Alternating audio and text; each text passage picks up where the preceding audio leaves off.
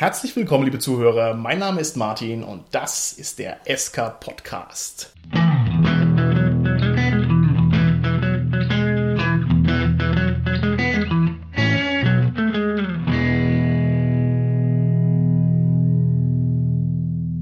Unser heutiges Thema sind Roboter und mit mir im Studio sind meine Mitroboter, die Sarah, der Carsten und der Holger. Hallo, hier ist die Sarah. Hier ist der Carsten. Entschuldigung. Holger, sag's einfach mit deiner ganz normalen Ja, Menschenstimme. Ich denke, unsere Zuhörer sind schlau genug, dass sie den Gag durchschaut haben. Ja, ich glaube auch. Ja, hallo, der Holger hier. Okay, alles klar. Wir machen ein kleines Spielchen. Und zwar denkt sich jetzt jeder von euch einen Roboter aus, den er sich konstruieren würde, wenn er denn das jetzt einfach auf der Stelle machen könnte. Sarah, du fängst an. Wie groß soll dein Roboter sein? Mein Roboter sollte schön handlich sein, also kleiner als ich. Halb so groß vielleicht. Exzellent. Aus welchem Material soll denn dein Roboter sein? Also es gibt ja den berühmten Spruch, wer Kunststoff kennt, nimmt Stahl. Und ich sage, wer Stahl kennt, der nimmt Keramik. Also wenn schon, denn schon. Hervorragend. Was hätte dein Roboter denn für eine Gestalt? Der wäre rund. Rund wie ein Fußball? Nein. Doch, wie ein Fußball. Um Himmels Da Willen. kann man schön viel drin verstauen. Aber du kannst jetzt keinen Todesstern mehr machen. Erstens Nein. ist es kein Roboter und zweitens ist er nicht klein und handlich. Richtig. Was hätte dein runder Roboter denn für gestalterische Extras? Also der Roboter hätte einmal eine Klappe, wo ich Material hineinwerfen kann, das er dann weiterverarbeiten kann, wie eine Art Replikator. Oh, Und hätte ganz viele feine Ärmchen, mit denen er Tätigkeiten ausführen kann. okay, hervorragend. Wie würde sich dein Roboter denn fortbewegen? Entweder mit Düsen oder als Hover. Wie würdest du denn deinen seltsamen hier Aufbewahrungsroboter denn mit Energie versorgen? Irgendeine Energiequelle braucht er ja. Ja, genau. Also ich habe ja schon von dieser Klappe erzählt gerade eben, da kommt Schrott rein. Also da kann ich Müll drin benutzen, um den Roboter am Laufen zu Das halten. ist ja völlig unsinnig, Ein. Recycling-Bot. Das ergibt überhaupt keinen Sinn. Aber wir machen mal einfach trotzdem weiter. Wie würde der Roboter denn seine Umwelt wahrnehmen können? Der hätte auf jeden Fall Sensorik, um Sprache zu erkennen, um Text zu lesen. Er muss nämlich meine Rollenspielregelwerke lesen. Und er muss natürlich dazu in der Lage sein, mich zu hören, wenn ich ihm sage, was er tun soll. Okay, exzellent. Und wenn du jetzt einen Schwerpunkt wählen müsstest, ne, du hast ja begrenzte Energie und du musst dich jetzt entscheiden, ist dein Roboter besonders intelligent, ist er besonders beweglich und flinkfingerig oder ist er besonders kräftig und robust? Wo setzt du da deinen Schwerpunkt? Der muss sehr flinkfingerig sein. Okay. Hohe Geschicklichkeit. Okay, okay, dann kommen wir jetzt zu den zwei wirklich wichtigen Sachen. Wofür würdest du deinen Roboter denn einsetzen? Also, ich repliziere mit ihm mein Tabletop-Gelände und meine Figuren und er muss besonders filigrane Arbeiten machen können, weil er muss natürlich auch die Figuren bemalen. Oh, exzellent. Und das ist im Prinzip noch die Nebenaufgabe. Er muss meine Rollenspiel- und Tabletop-Regelwerke lesen, damit ich in schwierigen Cheats-Fragen den Roboter eine unemotionale Entscheidung treffen Sehr lassen großartig. Sarah, dann muss ich mich entschuldigen, da habe ich dich also massiv unterschätzt. Jetzt die wichtigste Frage, wie heißt denn dein Roboter? kann. Jugo. Alles klar. Gehen wir weiter zum Holger. Lieber Holger, du darfst ja auch einen Roboter ausdenken. Oder wollen wir die Sarah noch fragen, warum der Roboter Jugo heißt? Muss ich jetzt nicht unbedingt wissen, nee. Liebe Sarah, warum heißt denn dein, warum heißt denn dein Roboter Jugo? Kennst du vielleicht noch dieses Spiel Hugo, das Schlossgespenst? Natürlich kenne ich dieses lustige, aber ziemlich behämmerte Spiel. Ja, aber ich fand das irgendwie eine schöne Assoziation und da der Roboter ja aus weißer Keramik ist, passt das irgendwie zu so einer Art Geist. Okay. Ach, sehr schön. Also quasi wie der Tabletop-Helfergeist oder sowas, ja? Genau. Toll, toll, toll. Holger, du bist dran. Wie groß soll denn dein Roboter sein? Ja, der ist so ein bisschen größer als ein Mensch, also vielleicht so 2,50 Meter. Aus welchem Material? So groß wie ich, also schön. Aus welchem Wie gesagt, Material? Mensch. Aus welchem Material soll denn dein Roboter sein? Der soll aus Metall sein. Ich sage jetzt mal Nitinol, weil es ein sehr schönes Metall ist, aber. Aha. Ja. Carsten, soll ich fragen, was Nitinol ist oder wirke ich dann dumm vor unseren ganzen Zuhörern? Martin, ich weiß es auch nicht. Sarah, was ist denn Rizinol? Nitinol ist eine Legierung aus Nickel und Titan, die ganz besondere Eigenschaften hat. Exzellent. Okay, hervorragend, hervorragend. Welche Gestalt soll denn dein Ritinol-Roboter haben? Vielleicht kennen es ja manche Leute aus den Terminator-Filmen. Da gibt es diese T1-Roboter, die haben so Kettenantrieb und den Terminator-Oberkörper quasi so ungefähr sollte der ausschauen. Okay, hervorragend. Welche gestalterischen Extras hätte denn dieser Roboter außerdem noch zusätzlich zu seiner monsterhaften Gestalt? Also der hätte auf jeden Fall mehr als zwei Arme. Ansonsten quasi einfach so ein Torso auf dem Kettenantrieb. Okay, wie würde sich der Roboter denn mit Energie versorgen? Das müsste ein bisschen redundant sein. Zum einen eine Nuklearbatterie.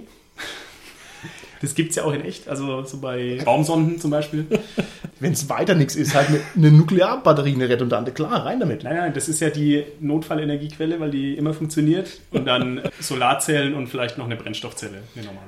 Genau, also sozusagen das, was jeder Roboter so normalerweise drin hat. Eigentlich schon. Welche Art von Sensoren hätte denn dein Roboter, um seine Umwelt wahrzunehmen? Die ganz normalen Standards, Kamera und Mikrofon auf jeden Fall. Und der sollte dann so die ganzen anderen physikalischen Sachen noch ein bisschen erfahren können. Also Wärme, Strahlung, dann Ultraschallsensoren für Abstandsmessungen, sowas in der Und Richtung. auch so ein Detektor für Menschenblut vielleicht? Nein. Chemische Sensoren vielleicht, ja. Piept der dann auch, wenn er rückwärts fährt? So ein Müllwagen? Der Oberkörper kann sich ja 360 Grad drehen, also fährt er nie rückwärts. Exzellent. Wie interagiert denn dein Roboter mit der Umwelt? Ja, mit den vielen Armen, die er hat. Und die haben noch was Besonderes, die haben nämlich softe Hydraulik. Das ist ein bisschen schwer zu erklären, da werde ich mal ein Video verlinken, da ist es dann gut erklärt. Okay, alles klar. Jetzt auch für dich die Frage, wenn du einen Schwerpunkt setzen musst, soll deine Kiste eher intelligent sein, eher sehr beweglich und mobil oder soll sie eher stark und robust sein? Du musst dich für eins entscheiden. Sie soll schön sein. Nein, das ist äh, nicht erlaubt. Also ich dachte, dass er durch den Kettenantrieb und so weiter schon relativ beweglich ist. Ich würde es mal Beweglichkeit und Intelligenz. Ich weiß, man darf nur eins, okay, Intelligenz. Jetzt musst du uns natürlich noch verraten, zu welchem Zweck hättest du denn deinen Roboter gebaut?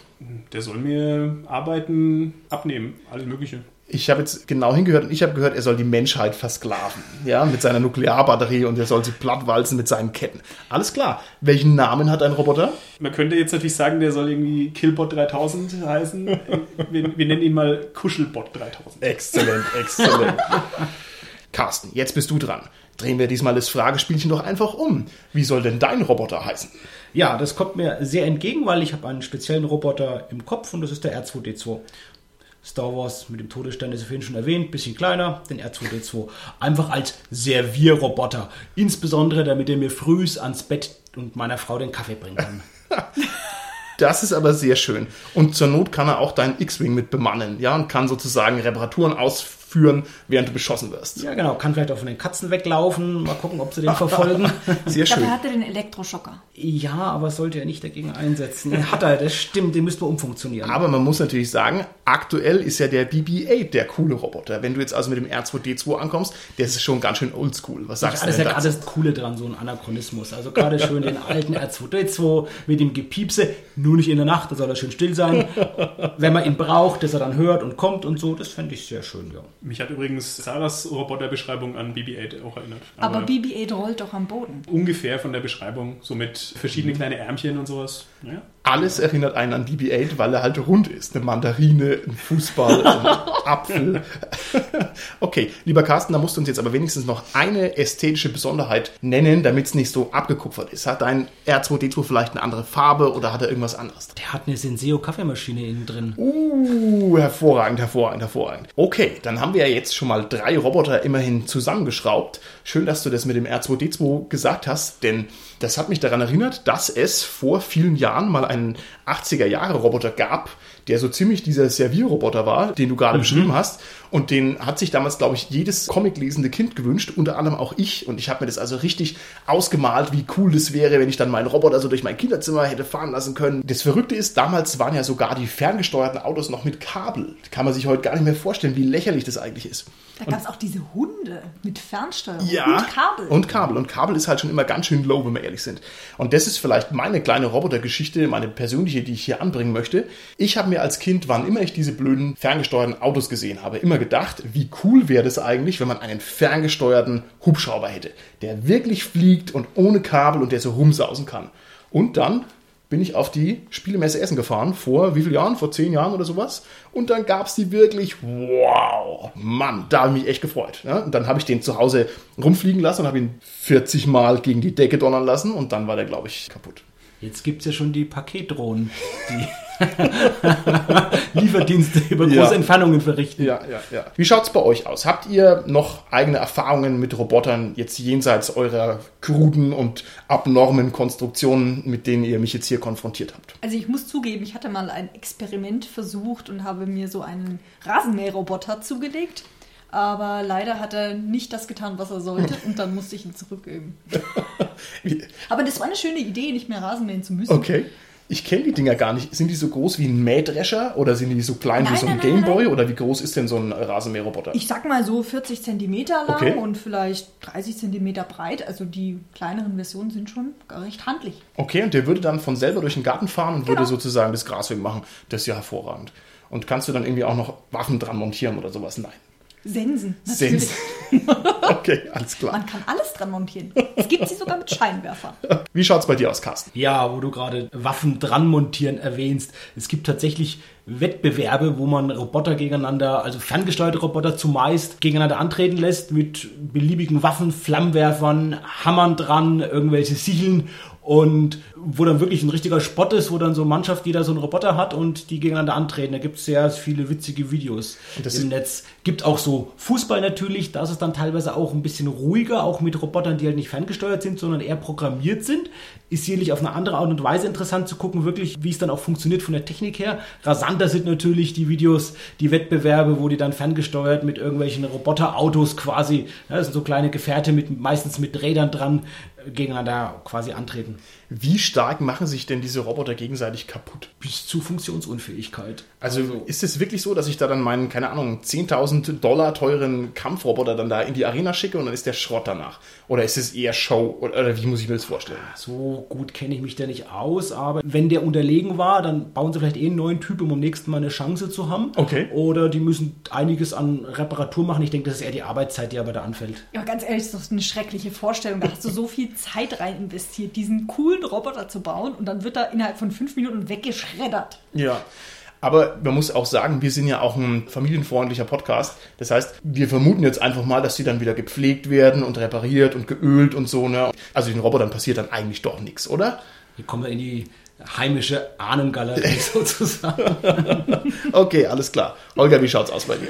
Ja, also bei mir auf der Arbeit kriegen wir jetzt demnächst so einen Roboterarm, der uns repetitive Arbeiten abnehmen soll, nenne ich es jetzt mal. Also den muss man natürlich auch anständig programmieren und dann müssen die Sachen genau da stehen, dass der immer weiß, wo die sind, dass er die halt immer findet. Aber das ist ganz interessant. Holger, da muss ich leider sagen, so innovativ ist es nicht. Wir haben schon einen auf der Arbeit.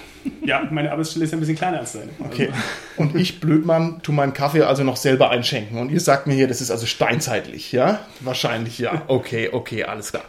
Gut, wir müssen uns vielleicht mal ein bisschen ernsthafter darüber unterhalten, wie das jetzt mit diesen Robotern eigentlich ist. Was ist denn eurer Meinung nach so faszinierend an Robotern? Ich fange jetzt einfach mal an mit so einem generellen Ding, dass das quasi die Erschaffung von Leben ist, auch wenn es jetzt kein richtiges biologisches Leben ist, aber es geht so in die Richtung, dass man halt, man erschafft was und das funktioniert dann. Ich würde es noch erweitern. Interessant finde ich den Zweck, warum man die Roboter erschaffen hat. Wenn man es nur von der Wortherkunft sieht, heißt ja äh, Roboter so viel wie Frondienst oder Zwangsarbeit. Also letztendlich eine moderne Form von Sklaventum, ja, also technische Sklaven, die wir uns erschaffen, damit sie Okay. uns Arbeiten erledigen, die wir Okay. nicht selbst tun wollen. Gut. Mich persönlich fasziniert an den Robotern immer noch dieses unbegrenzte Potenzial. Maschinen multiplizieren einfach unsere menschlichen Fähigkeiten und ein Roboter als ein Maschinenwesen, der sozusagen alles tausendmal besser kann als der normale Mensch, das fand ich schon immer faszinierend. Der ist schneller, der ist robuster, der kann andere Sachen, der hat mehr Rechnerkapazität, der hat andere Sensoren und so weiter. Also einfach die Kombinatorik, die dahinter steckt, die Möglichkeiten, die da drin stecken, das hat mich schon immer ehrlich gesagt fasziniert. Auch die Möglichkeit, Dinge zu erforschen, die sehr klein sind oder sehr groß oder im Weltall sind oder in sehr heißen Gefilden, wo starke Strahlung herrscht und so weiter. Ja. Da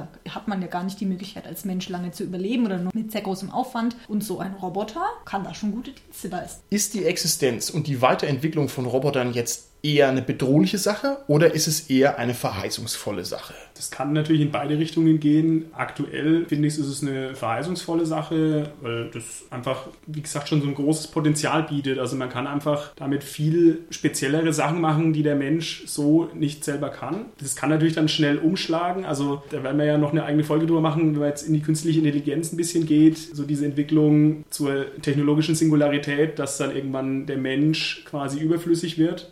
Okay. Also es geht ja beim Roboter auch, dass die Roboter von der Spezialisierung so ins Allgemeine gehen, dass sie den Menschen ersetzen, in Anführungsstrichen. Ich denke, da muss man gar nicht mal so weit in die Zukunft gehen. Also in den 80ern oder was war das eine berühmte Furcht, eine berühmte Angst, die also weit verbreitet war, dass einfach die Roboter die Arbeitsplätze wegnehmen. Und ich finde, das ist ja auch in weiten Bereichen so eingetreten. Also so eine Fertigungsstraße bei VW oder was, da gibt es nicht mehr viele Leute, die noch händisch irgendwelche Teile lackieren oder so. Die Frage ist jetzt, warum haben denn die Roboter die Welt sozusagen noch nicht übernommen? Wieso ist nicht jeder Arbeitsplatz bereits roboterifiziert? Was meint ihr? Weil du immer noch Menschen brauchst, die die Roboter programmieren, zum einen. Es geht nicht komplett ohne den Menschen. Also ich würde jetzt auch sagen, Roboter werden im Moment eher als Werkzeuge verwendet, die halt sehr mächtig sind, aber sie haben ja noch keine Möglichkeit, eigenständig zu handeln. Ja. Also du kannst Genau. den Roboter nicht einsetzen, wie jetzt beispielsweise einen Hilfsroboter Ja, in einer ja, ja. Fertigungsstraße, der eigenständig entscheiden kann, was er tut, sondern er tut bloß das, was ihm jemand anders beigebracht. Genau, also quasi der Killbot 2000 im Kindergarten kann eben nicht sich um die zehn kleinen Kinder kümmern, weil das ist ihm noch zu kompliziert, oder? Aber in der Fertigungsstraße, wo er genau drei Handgriffe macht, da geht es dann vielleicht. Okay. Ich denke, das ist genau der Punkt. Die Roboter sind sehr, sehr spezialisiert für den einen bestimmten Einsatzzweck gebaut, erschaffen, programmiert. Und da in diesem Gebiet funktionieren sie sehr, sehr gut. Wenn wir uns aber uns Mensch anschauen, wir sind ja viel, viel vielfältiger. Für uns Menschen, was wir alles tun können. Ja, oder was Menschen verarbeiten, verrichten können. Aber ich denke, Roboter in der Industrie, in der Erforschung, in der Medizin sind die eine große Hilfe. Viele Errungenschaften unserer technischen Welt wären wahrscheinlich ohne Roboter undenkbar. Okay, das finde ich sehr schön, aber ich finde es jetzt auch sehr positiv, was ihr erzählt. Man könnte es auch anders angehen. Ich denke, wir sind uns einig, dass uns die Roboter zum Beispiel, was Exaktheit und Kraft und Robustheit angeht, schon jetzt überlegen sind, denn deswegen können sie ja die Autos besser montieren in der Fertigungsstraße. Ne? Wenn ich mir jetzt überlege, welche Fortschritte die Computer gemacht haben, was also alles in so ein Handy reingeht und wie klein diese Rechner werden und wie gut diese Rechner werden, also dass ich sozusagen im Prinzip jede Maschine mit einem ultra hochleistungsfähigen Computer ausstatten kann, wenn ich das möchte, dann ist es doch mit unserer menschlichen Überlegenheit vielleicht gar nicht mehr so weit hin. Also ein Handy kann sich schon jetzt mehr merken, als ich mir merken kann ne? und auch länger und exakter merken. Wenn ich das jetzt mal ein bisschen düster in die Zukunft rechne, dann kann ich mir schon vorstellen, dass also noch bei Weitem mehr Jobs dem zum Opfer fallen werden, oder was meint ihr? Ich würde gerne mal den Aspekt aufgreifen, den Holger schon gebracht hat. Es ist ja auch eine Gefahr dabei und eine ethische Frage und das sehen wir heutzutage schon, wenn wir uns überlegen, ein Computer, der ein Auto steuert, das wäre ja quasi dann ein Roboter, wenn wir in ein Auto mit dem Computer sind, der gesteuert wird. Und dann gibt es ja genauso Überlegungen. Wie verhält sich der? Wie wägt der ab? Und dann könnte es ja sein, dass der einen Unfall produziert, der den Fahrer tötet, der aber vielleicht, sage ich mal, eine Gruppe von Fußgängern rettet. okay. Also das sind genau die Entscheidungen, wo man gerade dran ist bei der Entwicklung, die getroffen werden müssen, wenn so ein Ding automatisch fährt. Also du meinst, wenn man dem Roboter viel Verantwortung übergibt, ja, wenn der viel steuert, dann muss der im Zweifelsfall eine harte Entscheidung treffen und der muss ja dann im Zweifelsfall auch entscheiden können, was ist jetzt mehr wert. Okay, Aber die Entscheidung, die Regeln für diese Entscheidung, die liegt immer noch der Programmierer fest. Genau. Der Roboter kann nicht improvisieren. Das ist ja so das Faktum. Wenn er das könnte, wäre es eine KI. Richtig. Die künstlichen Intelligenzen wollen wir in der Folge mal ausklammern. Einfach weil ich denke, das gibt genug her. Bleiben wir jetzt hier mal bei diesen Stahl- und Rauchungetüm, wie dem Holger sein menschenfressender Roboter, ja. Kuschelbot. Kuschelbot 2000, genau. Diese ganzen Roboter-Problemstellungen sind ja nun nichts Neues. Da wird ja schon seit vielen, vielen Jahren drüber nachgedacht. Wenn ich jetzt mal großzügig bin, seitdem eben die industrielle Revolution in ihre zweite Phase tritt und seitdem die EDV wirklich funktioniert und so. Und da gibt es zum Beispiel die berühmten Robotergesetze vom Asimov. Das ist so ein Versuch, den Roboter so zu lenken und zu steuern, dass er immer nützlich ist und niemals irgendwas Blödes macht. Wie funktionieren die denn genau, diese Robotergesetze vom Asimov? Genau, also es gibt das erste Gesetz, dass ein Roboter niemals einem Menschen Schaden zufügen darf. Oder er darf auch nicht durch Untätigkeit, dass jemand zu Schaden kommt. Das darf er auch nicht zulassen. Also wenn ich jetzt sozusagen den ganzen Tag vorm Rechner sitze und Podcast-Folgen schneide, dann bin ich ja ganz schön untätig, ja, und verfette sozusagen und werde alt. Und da müsste mich jetzt der Roboter von meinem Stuhl boxen und müsste sagen, nein, du bewegst dich jetzt, ja, mach mal mehr. In einer sehr strengen Auslegung, ja.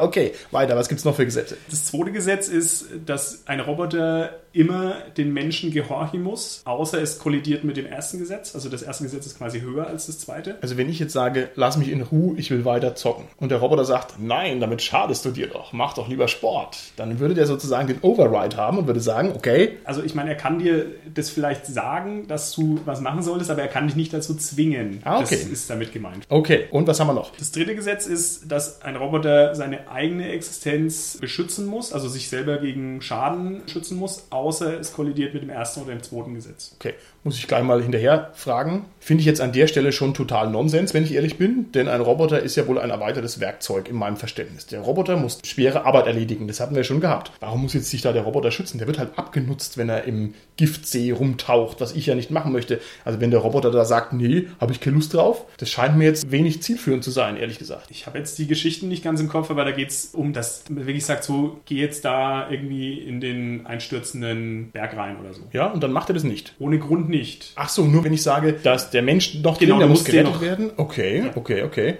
Seltsam. Was sagt ihr zu den Gesetzen? Habt ihr da noch interessante Gedanken dazu? Also ich würde gerade sagen, das zweite Gesetz weist ja genau wieder auf das hin, was auch der Carsten gesagt hat, auf diese versklavte Kreatur, Mhm. den Roboter, der uns zu Diensten sein muss. Ja. Ich denke, dass es eben nur ein Teil ist, den man beleuchten sollte. Okay. Also ich finde generell den Begriff, das hat ja der Carsten vorhin auch schon gesagt, mit dem Sklaven, also gut, das ist die Wortherkunft, aber ich finde, das passt nicht, weil Sklave ist ja immer gegen den Willen des Geschöpfes. Weiß man's? Das ist wieder die Frage, ist es nur Programmierung oder ist es schon KI? Also, äh, Ja, gut, okay, nee. Also ein Roboter kann kein Sklave sein, deswegen setzen wir die ja auch ein in der Fertigungsstraße und die müssen rund um die Uhr arbeiten und haben da überhaupt keine moralischen Bedenken, weil wir sagen, du bist zusammengeschraubt von mir und gut ist. Also ich verstehe das schon sehr gut. Ja. Also vielleicht an der Stelle, da gibt es eine sehr interessante Serie dazu, die heißt Real Humans, beziehungsweise echte Menschen, kommt aus dem Schwedischen. Vorletztes Jahr sogar schon ist die zweite Staffel gelaufen auf Arte. Und da geht es genau um diesen Konflikt, bloß dass die Roboter eben schon eine menschliche Seele entwickeln. Also Okay. man sagt im Prinzip, die sind so weit fortentwickelt, dass sie selber Entscheidungen treffen können und Okay. treffen können wollen. Und es geht eben um diese U-Bots, also diese Human Robots, die sich dann selbst verselbstständigen, es aber nicht dürfen. Also es ist illegal, dass ein Roboter eigene Entscheidungen trifft, Okay. ohne einen Besitzer zu haben. Und es dreht im Prinzip so diese Moralfrage um. Okay. Stellt dann den Menschen als die böse Rasse dar und eigentlich den Roboter als den armen Sklaven, der sich versucht zu befreien. Okay, interessant, interessant. Ich möchte nochmal einen Schritt zurückgehen. Wir sind ja schon jetzt sehr so bei dem philosophisch mit eigenem Willen und wie intelligent sind die. Wenn man die Ursprungsgesetze von Asimov betrachten, die sind ja aus den 50er Jahren, das war eine Kurzgeschichtensammlung mit Science-Fiction. Das war ja damals schon das Interessante, dass aus diesen drei Gesetzen von der Logik her in sich Paradoxien entstehen und tatsächlich Roboter die Gesetze brechen, weil sie wiederum die Gesetze einhalten. Und es gibt zum Beispiel, der ist recht bekannt, den Film iRobot, der basiert auch lose auf einer anderen Geschichte Okay. von Asimov, wo es genau darum geht, dass die Roboter im großen Stil letztendlich die Gesetze Ja, brechen, ja, ja. weil sie aus den Gesetzen noch ein viertes Gesetz ableiten, dass sie quasi sagen, das ist die konsequente Weiterleitung und es steht höher. Ja. Also man sollte vielleicht hier an der Stelle sagen, dass diese Robotergesetze schlicht und ergreifend fiktive Produkte eines Schriftstellers sind, der natürlich auch eine spannende Geschichte daraus konstruieren wollte. Ne? Das ist also nicht seine Lösung für die Roboterfrage, nenne ich es jetzt mal, sondern das ist einfach nur ein spezifischer, halt sehr interessanter Ansatz, den man hier produzieren könnte. Wobei man sagen muss, denke ich, in der Science Fiction sind die schon sehr verbreitet, immer wieder auch aufgenommen worden, ohne dass die vielleicht direkt zitiert Ja, werden ja, oder ist so sind richtig. schon verbreitet. Und wie es bei der echten Robotikentwicklung ist, da muss ich passen. Da habe ich jetzt keine Ahnung, ob man da auch rekurriert darauf oder nicht. Okay. wie gesagt, das ist wieder so diese, wo ziehe ich die Grenze zwischen Roboter und KI? Also eigentlich brauchst du diese Gesetze ja bei der KI, die selber entscheiden kann.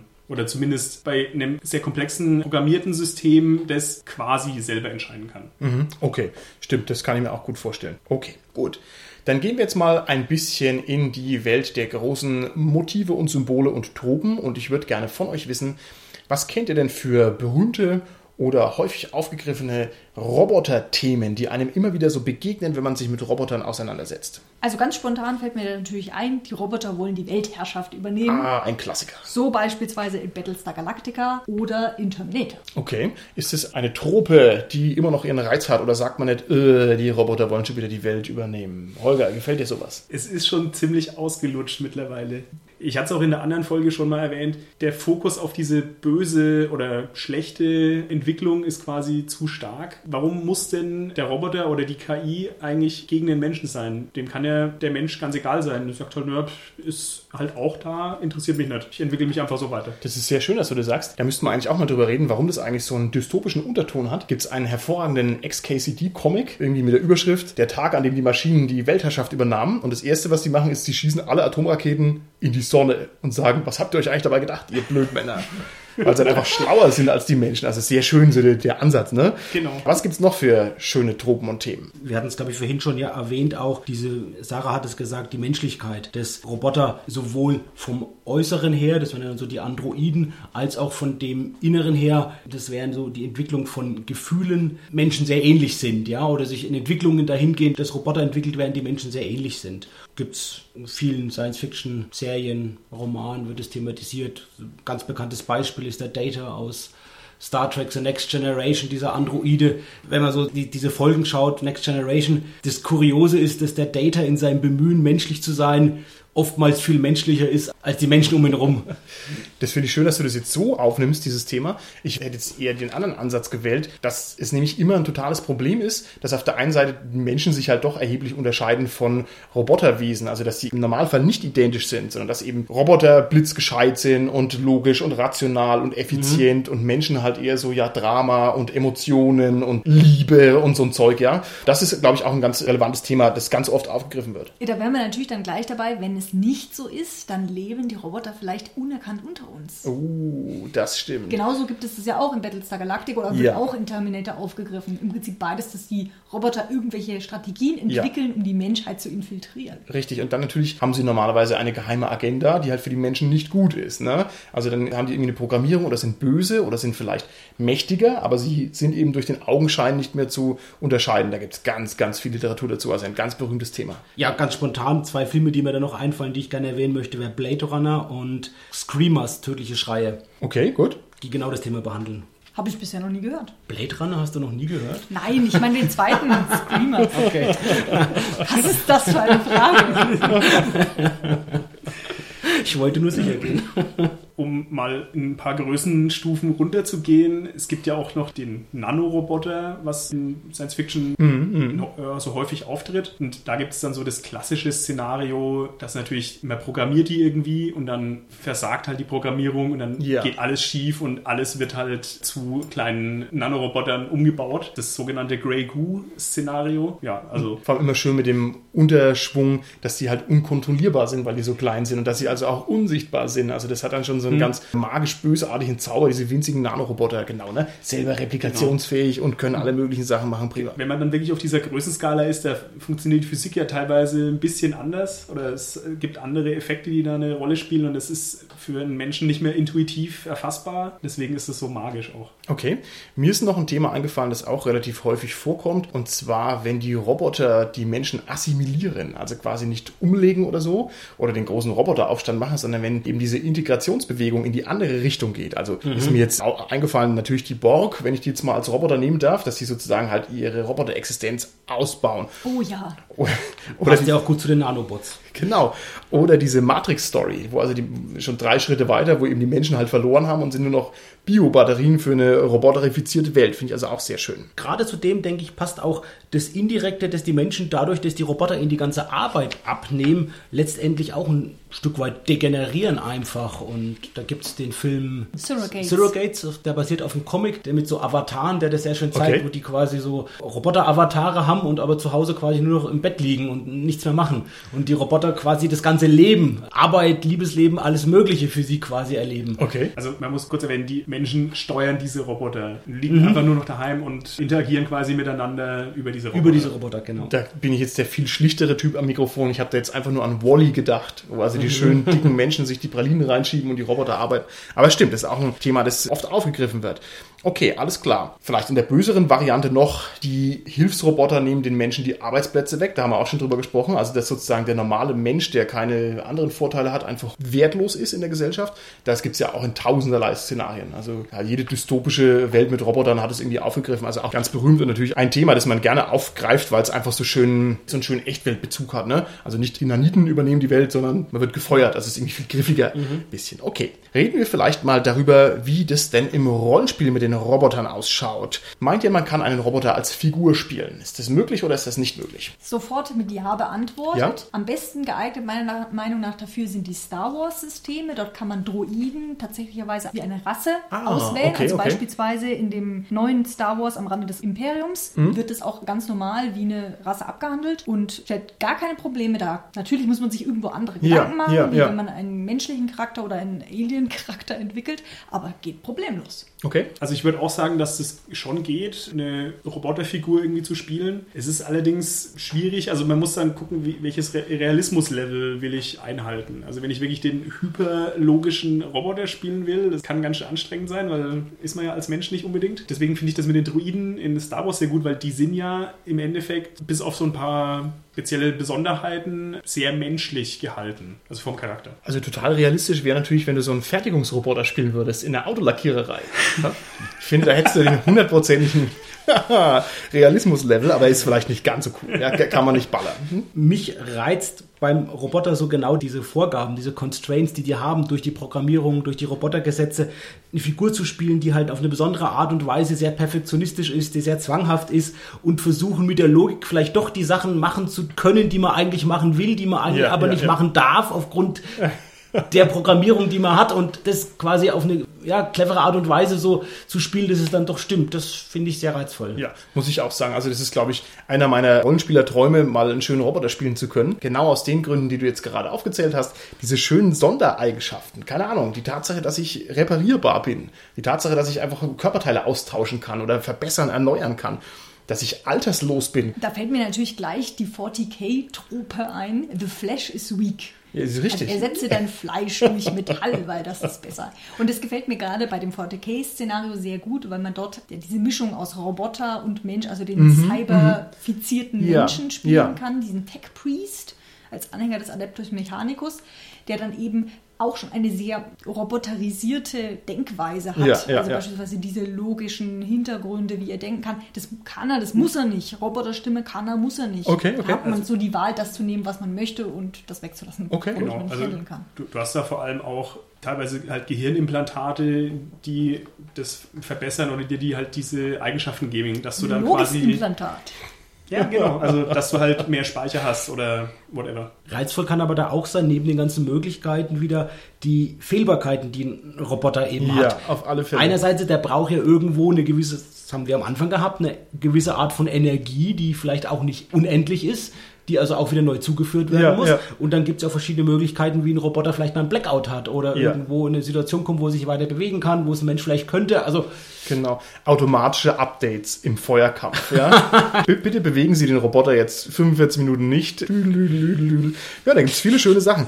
Ich muss sagen, im Zusammenhang mit nicht einem Spielercharakter, aber mit dem Rollenspiel finde ich auch diese Servitoren in 40k sehr schön. Also im Prinzip lobotomisierte Menschen, die Mhm. mit Cyberware ausgestattet werden und dann als Diener verwendet werden oder so Drohnen oder sowas. Okay, würdest du sowas spielen wollen? Nein, also das eher Roboter? zur Interaktion im Spiel. Okay, alles klar. Gibt noch ein paar andere interessante Sachen, die spielerisch einfach reizvoll sind. Wenn wir jetzt mal einfach setzen, diese Asimov-Gesetze haben sich irgendwie durchgesetzt und es stimmt und es ist wichtig, dann spielt man natürlich in letzter Konsequenz einen totalen Pazifisten als Roboter, weil er nämlich dann eben dem Bösewicht doch nichts tun kann, weil seine Programmierung ihn blockiert, um jetzt da irgendwie was, was zu machen. Also das ist auch reizvoll, quasi die spezifischen einprogrammierten Begrenzungen einfach dann halt auszuleben sozusagen. Dass er dem gar nichts machen kann, stimmt ja nicht. Der kann ihn ja immer noch festhalten. Also er tut ihm halt nicht weh dabei, aber er kann ihn festsetzen. Also das geht ja. Übrigens sehr interessant, weil mir das gerade eben einfällt, die Servitoren in 40k, die würden zum Beispiel das dritte Gesetz nicht befolgen. Die würden so lange arbeiten, bis sie verhungern, verdursten oder was auch immer. Deswegen müssen sie auch von Menschen be begleitet werden. Okay, interessant, interessant. Dann ist vielleicht dieser Selbstschutz natürlich schon eine interessante Sache, weil das einfach auch den Werterhalt des Roboters mehr oder weniger äh, forciert. Okay, ich gehe mal schnell noch ein paar Einzelkonzepte durch und ihr sagt mir, ob euch das gefallen würde oder ob euch das nicht gefallen würde. Erstes Figurenkonzept nenne ich es jetzt einfach mal. Ein veraltetes Modellspiel. Also alle anderen Roboter auf der Welt, die in den Fabriken arbeiten, haben schon USB 12.0, aber man selber hat halt noch USB 11.0 und ist deshalb halt einfach nicht mehr anschlussfähig und halt sozusagen halt veraltet. Würde euch sowas gefallen? Der Terminator. Genau, genau das veraltet. Genau, genau, genau. Ich finde, das ist vor allem auch dann reizvoll, wenn es im Abenteuer Möglichkeiten gibt, dass das genau in den Vorteil umgemünzt werden kann. So ähnlich wie bei Battlestar Galactica. Ne? Das sind nur noch Ja. Museumsschiffe Ja, und super, die ganzen genau. vernetzten Genau. Schiffe sind auf einmal funktionslos, wo, wo sich die Roboter gegen die Menschheit erheben. Oder eben ein veraltetes Modell, das von einem Wissenschaftler aufgearbeitet wird, Oh. weil es eine bessere Basis bietet als die neuen. Okay, okay, okay.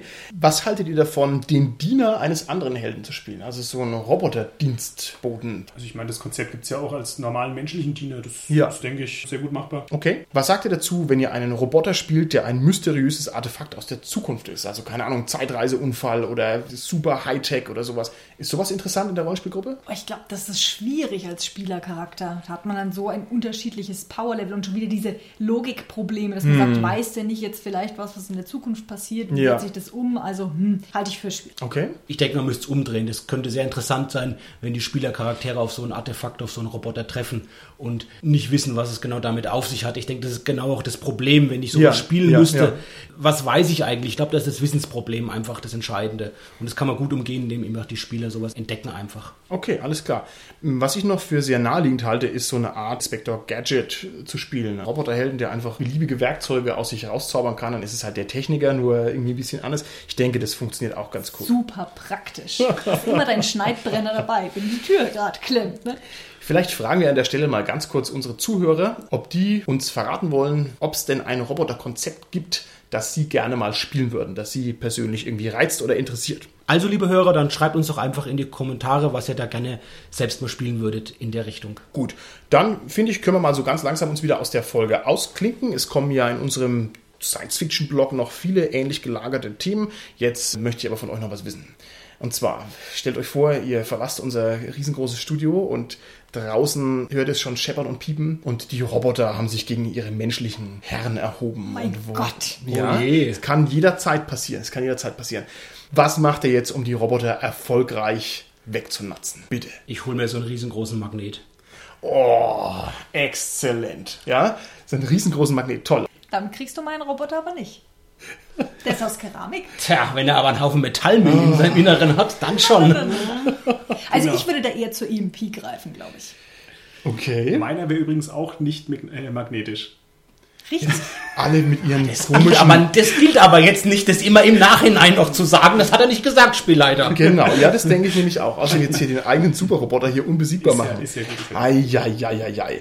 Also, der normale Mensch, der jetzt hier nicht hier schon gamistisch rangeht, der holt sich den großen Wasserschlauch und tut einfach die ganzen Roboter mit äh, Wasser besprudeln und es weiß jeder, dass das dann blitzt und funkt und dann ist Ruhe mit der Roboterrevolution, weil die dann logischerweise kaputt sind. Kurzschlüsse und so weiter und so fort. Holger, dein letzter Satz noch? Ich würde es eher technisiert angehen. Man kann sich aus einer Mikrowelle schönen EMP bauen. Der Holger hätte eigentlich sagen wollen, er fragt den Roboter, Robo, der, nee, wie hieß er? Jugo. Hieß der Jugo? Jugo. Okay.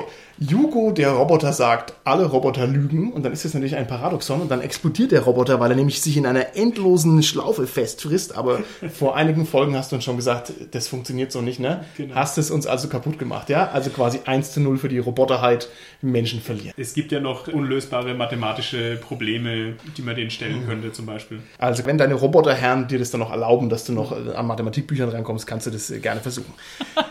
Okay, dann sind wir an der Stelle raus. Bis zum nächsten Mal. Tschüssi. Tschüss. Tschüss.